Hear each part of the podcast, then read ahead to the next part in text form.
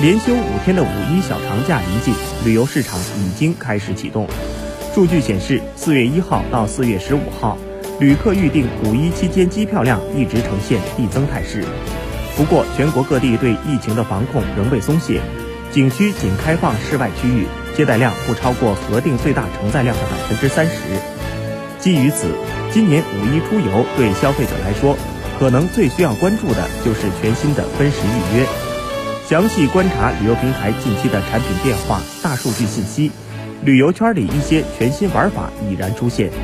目前，旅游各板块中恢复最快的是租车市场，